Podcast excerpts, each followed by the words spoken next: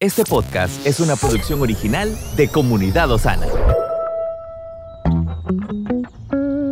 Cada día tiene su propio afán. Pero también hay nuevas misericordias que disfrutar. Hoy es un nuevo día.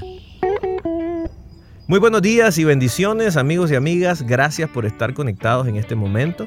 Si usted todavía no ha activado la campanita de notificaciones, hágalo para que usted no se pierda ninguno de los contenidos que constantemente estamos subiendo. Gracias también por sus comentarios y le recuerdo, si tiene alguna necesidad, por favor escríbanos a nuestra línea de ayuda y con mucho gusto vamos a estar intercediendo junto con usted para que el Señor obre en su vida. Hoy vamos a meditar una palabra que lleva por título Una vida espiritual sana.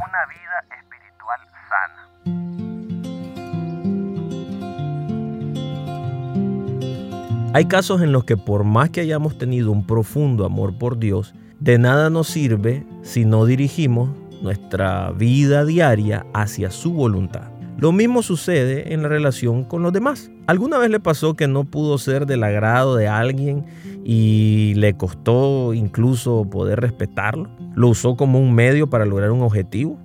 Esto también puede ocurrir con uno mismo. A menudo nos pasa que olvidamos toda la vida espiritual que construimos por sentirnos culpables de lo que hicimos e interrumpimos el propósito de Dios.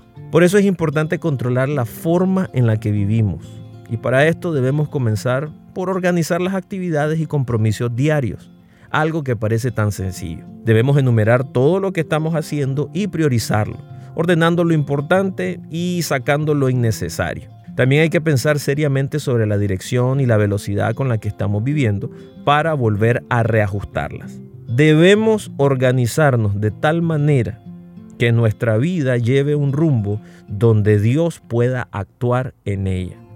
Esto debe ser un hábito en nuestras vidas. De esta forma debemos tener vidas que forman relaciones personales sanas con el prójimo y con nosotros mismos para fortalecer nuestra vida espiritual. Dios es un Dios de planes y debemos esforzarnos por seguir la agenda que Él tiene para nuestra vida.